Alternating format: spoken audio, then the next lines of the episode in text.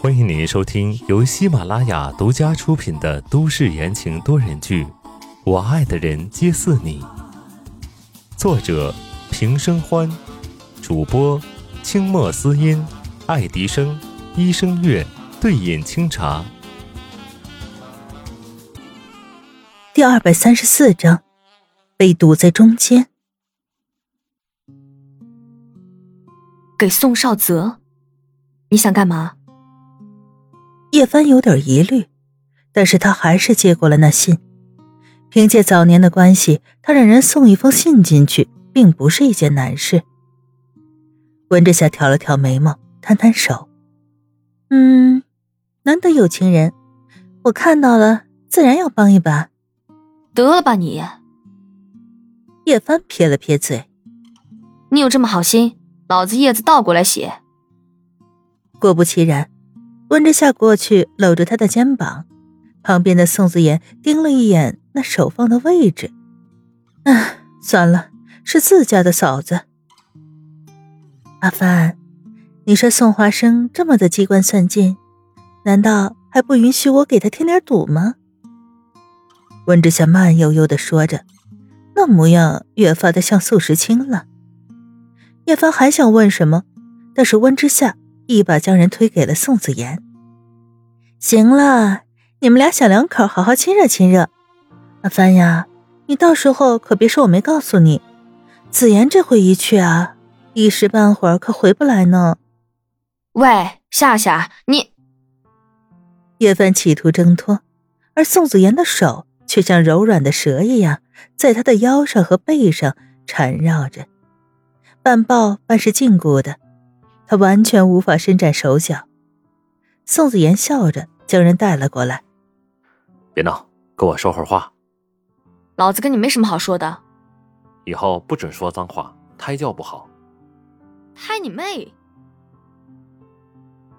留下了拌嘴不依不饶的两人，温之夏回到房间。房间里，宋文安正在熟睡，有于婷婷在。偶尔，傅阳还会过来看看。小文安已经慢慢的开始好转。说来也奇怪，白松特别喜欢这个小子，估计是心愿太过老成，白木又太小。安安这家伙向来无法无天的，便入了白松的眼。白家上上下下都很喜欢他。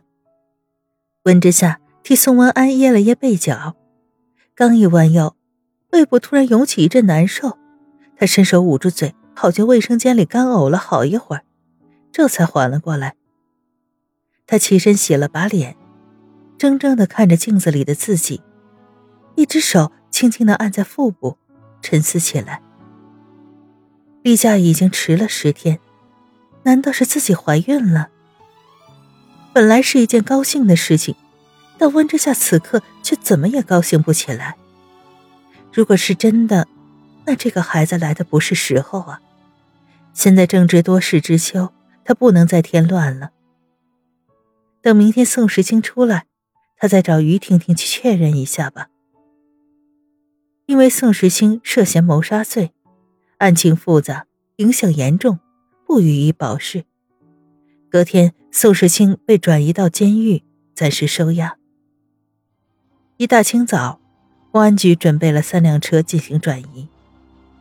载有宋时清的车被夹在两辆车的中间，一切顺利。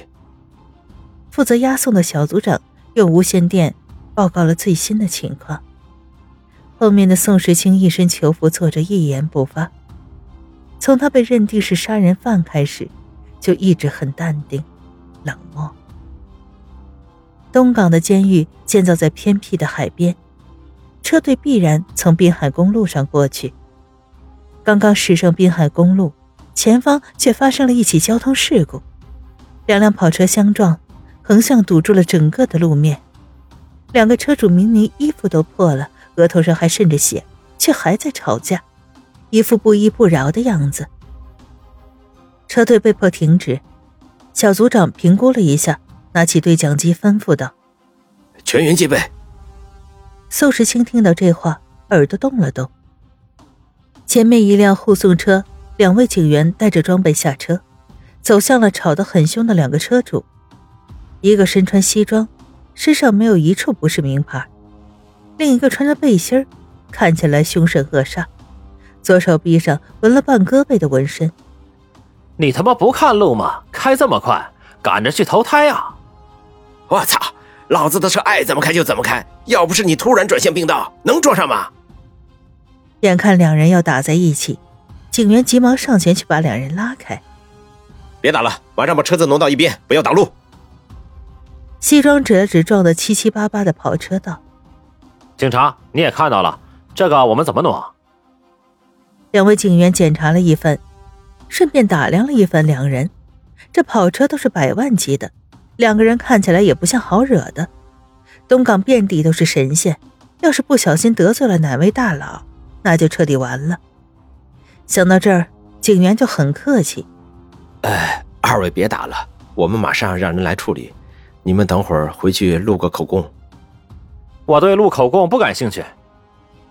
西装男摘下手上已经碎掉的名表，啪的扔在背心男的脚边。不过我可以找人帮你们挪。说着，便拿起手机打了个电话。这赤裸裸的威胁呀！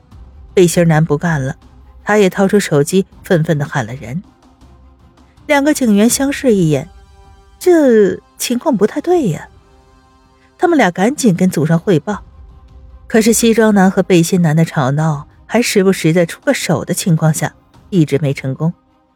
好不容易脱身回到车上，迅速上报。组长伸出头来，看到已经打在一起的人，眉头一皱，拿起对讲机：“哎，暂时取消任务，马上将犯人送回公安局。”三辆车刚刚发动，后面却出现了数辆繁多的黑色轿车，停在他们后面，堵住了去路。警戒！马上请求支援！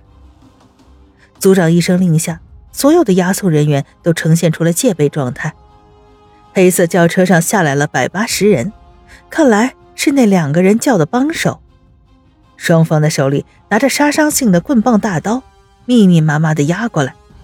车内的押送人员都捏着一把冷汗，人越靠越近，眼看就要杀到了押送车的旁边，接着跑了过来。押送小组脸上一滞，这到底什么情况？分秒间，两方人马已经打在了一处，时不时的有人被撞到了押送车边，撞的车都晃了几下。看来不是冲着犯人来的。眼前的打杀声不绝于耳，宋时清在车内稳坐如钟。咚，咚咚，一短二长的敲击声并不明显，车内的人却听到了。两个警察对视一眼，竟然亲手打开了后车门。一个人迅速的窜了上来。哥，来人竟是宋子言。他慌忙道：“快打开他的手铐！”闻言，警察快速的打开了宋时清的手铐。他们两人是叶启阳的人，昨天得到消息，让他们放走宋时清。他们依言做了，大不了过一会儿互相来上一拳，装作被打昏。可是，当宋子言脱下外套，露出里面的囚服时，两人愣住了。愣着干什么？把我铐上！两张一模一样的脸，一模一样的囚服，完全没差别，好像复制粘贴的一样。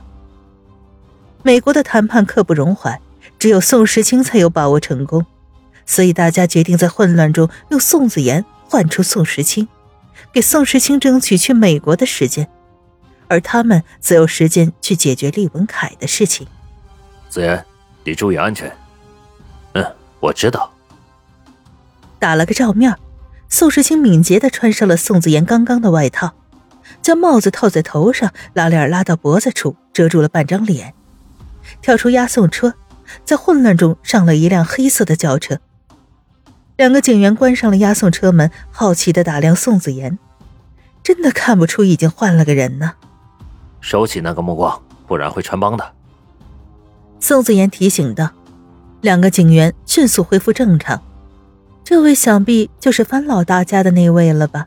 得罪不起，得罪不起呀！半小时过后，聚众斗殴被警方解决。因为涉及到了白家的内部斗争，所以也不便公开，便由白家家主白僧出面私下处理了。